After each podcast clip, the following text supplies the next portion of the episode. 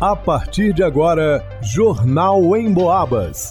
As notícias da região, de Minas e do Brasil, você ouve aqui na Emboabas, em 92,7 e 96,9. Emissoras que integram o sistema Emboabas de comunicação. Leonardo Duque. Em entrevista em Boabas, secretário de Educação de São João del Rei explica por que novas creches enfrentam falta de funcionários. Luana Carvalho. Prefeitura Municipal de São João del Rei está cadastrando agentes culturais para atender à Lei Paulo Gustavo. Vanusa Rezende. Tiradentes abre 15 vagas de emprego em janeiro. Santa Cruz de Minas fechou nove postos de trabalho formais no primeiro mês do ano. Gilberto Lima. Jovem de 22 anos e menor de 17 são flagrados por suspeita de comercializar substâncias ilícitas na Rua Granito, em São João del Rei. Jornal em Boabas. Em participação no Enfoco, transmitido pela 92,7 FM em Boabas, mais informação. O secretário municipal de Educação de São João del Rei, Delcio de Oliveira, explicou por que as novas creches inauguradas em fevereiro enfrentam falta de funcionários. Os bairros contemplados foram Araçá, Bonfim, Colônia do Marçal e Lombão. Antes de citar os motivos, disse que era preciso entender que o concurso que convocou os servidores para atuar como auxiliares educacionais e monitores é de 2018, uma vez que, por lei, a listagem dos resultados teve sua validade prorrogada. Na sequência, expôs o primeiro fator. Por uma mudança de nomenclatura dos cargos ofertados à época, muitos participantes se confundiram. Ao lerem o edital, não compreenderam que a vaga para auxiliar educacional era para cozinheira e faxineira. Auxiliar educacional. Nós temos inúmeros que estão sendo chamados. Muitos fizeram concurso, mas de uma forma errônea no passado, não deram clareza a esse tipo de funcionário. Ou seja, não informaram para essas pessoas que o trabalho de auxiliar educacional antigamente se chamava cantineira e faxineira. Aí passaram, deram um nome bonito, auxiliar educacional. Inúmeras pessoas, quando chegam lá na escola e recebem uma vassoura para trabalhar, não aceitam e dizem: não, vamos embora. De mais de mil concorrentes credenciados para auxiliar educacional, 38 estavam em falta nas creches. Até o momento, apenas 20 manifestaram interesse. Outra questão é o tempo de duração da listagem do concurso. Como a seleção foi feita há cinco anos, quem não foi convocado antes já não esperava mais ser chamado. E hoje muitos nomeados não estão sendo encontrados, pois mudaram de endereço e telefone. E no caso dos aprovados para monitor educacional, a situação é ainda mais delicada.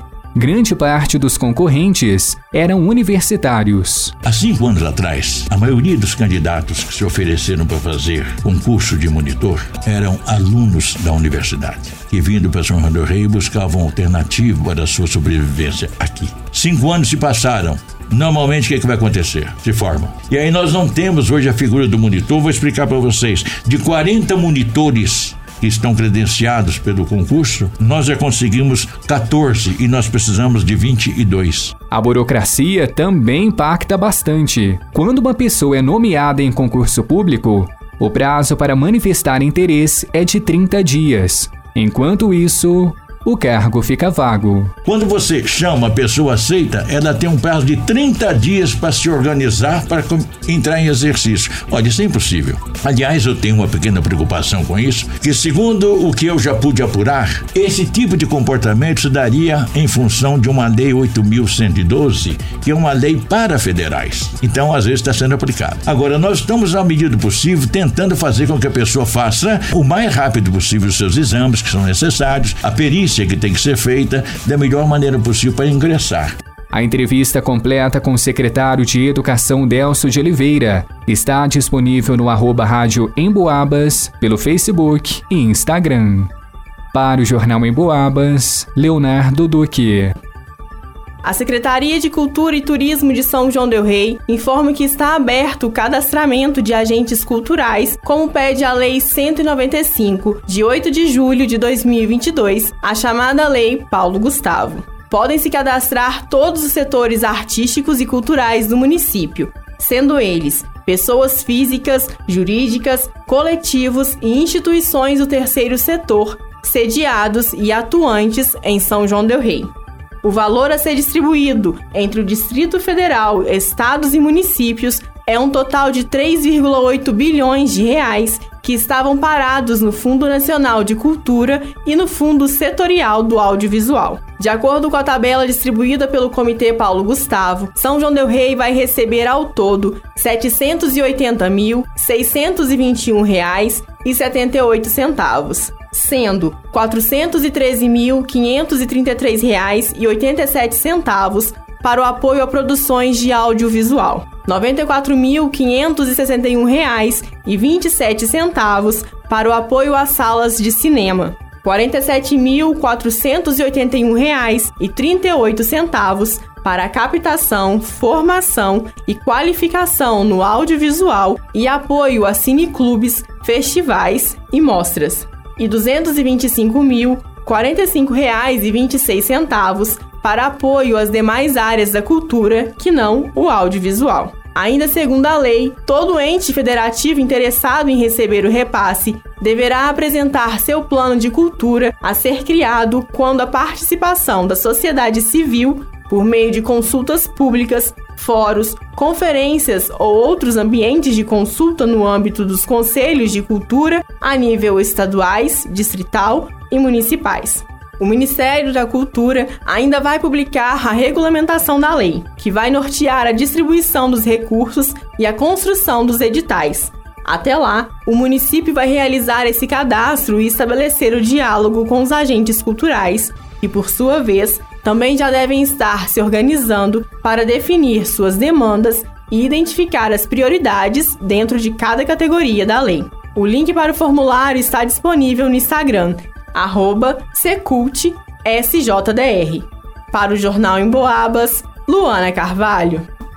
O primeiro mês do ano teve resultado positivo no mercado de trabalho em Tiradentes. De acordo com os dados do CAGED, o Cadastro Geral de Empregados e Desempregados do Ministério da Economia, a cidade histórica abriu 15 novos postos de trabalho. Foram 107 desligamentos e 122 contratações. O saldo foi melhor do que no ano anterior, quando foram abertas seis vagas no mês de janeiro. Tiradentes começou o ano com 2.141 contratos de trabalhos formais. Já Santa Cruz de Minas demitiu mais do que contratou em janeiro. Foram 70 demissões e 79 demissões demissões, o que resultou, portanto, no fechamento de nove vagas. A cidade tem 1.081 empregados com carteira assinada, de acordo com o CAGED. Diferente de 2023, em janeiro do ano passado, o saldo foi positivo na menorzinha do Brasil, com 13 novos contratos gerados no mês. O saldo gerado por Minas Gerais ficou negativo em janeiro. Foram fechadas 1.067 vagas formais. No total, foram 195.375 contratações, frente a 196.442 demissões, o resultado está abaixo de zero, mas é um sinal de recuperação, uma vez que em dezembro o balanço foi de mais de 46.500 vagas encerradas. Os setores que mais contrataram foram construção civil, indústria geral e serviços. Juntos geraram mais de 7 mil vagas de emprego. Em contrapartida, comércio e agricultura não tiveram um bom desempenho e encerraram mais de 8.100 postos de trabalho. Para o Jornal em Boabas, Vanusa Rezende. Após diversas denúncias de tráfico de drogas em uma rua do bairro Coab, o ambiente foi sendo monitorado pela polícia. No local foi observado um grande fluxo de pessoas realizando contato com uma jovem de 22 anos e um menor de 17, ambos moradores da Coab. Dessa forma, de posse de um mandado de busca e apreensão, policiais compareceram ao local e realizaram uma busca na casa dos suspeitos. No quarto do menor de 17 anos, em cima de uma cômoda, foram encontrados diversos sacos plásticos usados para embalar entorpecentes. Em cima de uma outra cômoda, foi encontrada uma porção de substância análoga à cocaína. Debaixo do colchão foi encontrada uma lâmina de barbear com resquícios de material aparentando ser cocaína. E dentro de uma blusa no guarda-roupas foi localizada uma tesoura com resquícios de maconha. Também foi encontrado em seu poder a quantia de 340 reais em notas diversas. Na carteira da cidadã de 22 anos, os policiais encontraram a quantia de 270 reais, além de 20 reais que estavam no seu bolso, e mais 25 reais e 5 centavos em moedas que estava em uma caneca.